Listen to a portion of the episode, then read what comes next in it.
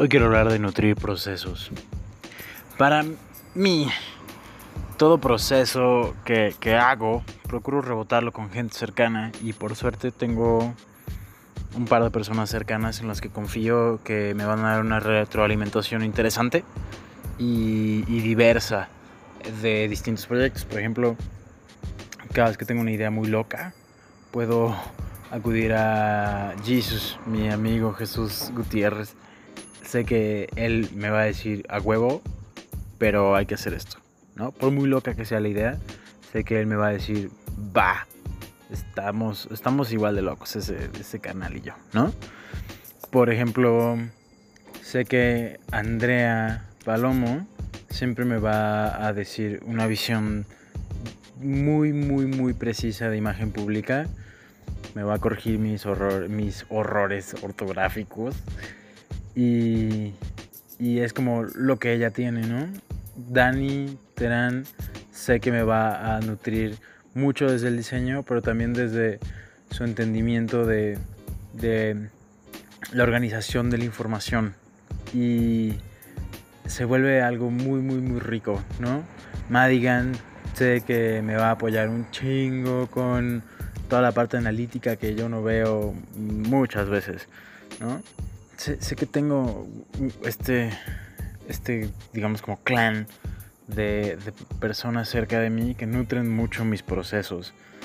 Y justo ahora que estoy desarrollando este programa para Mr. Model, lo he rebotado mucho con, estas personas para que para que se nutra, ¿no? Y, el, el, proyecto en, en, su formato de presentación salga lo más fino posible.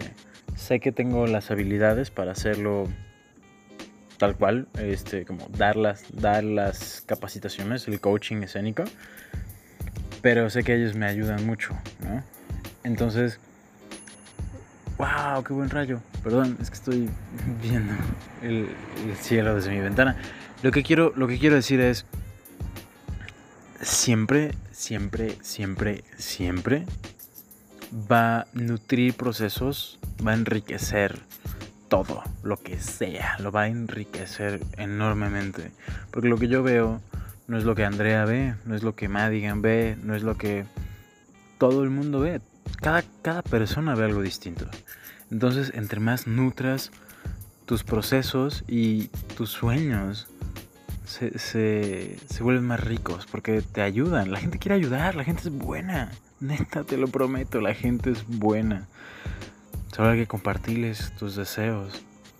Y estar, sí, es algo un poco vulnerable porque es lo que más quieres.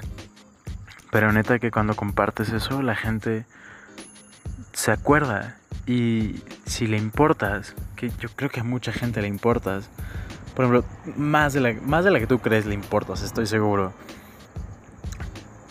te, ayudan mínimo como, oye, vi esto, igual y te interesa. A eso, o sea, son pequeños momentos en los que le importas a la gente y te nutren mucho.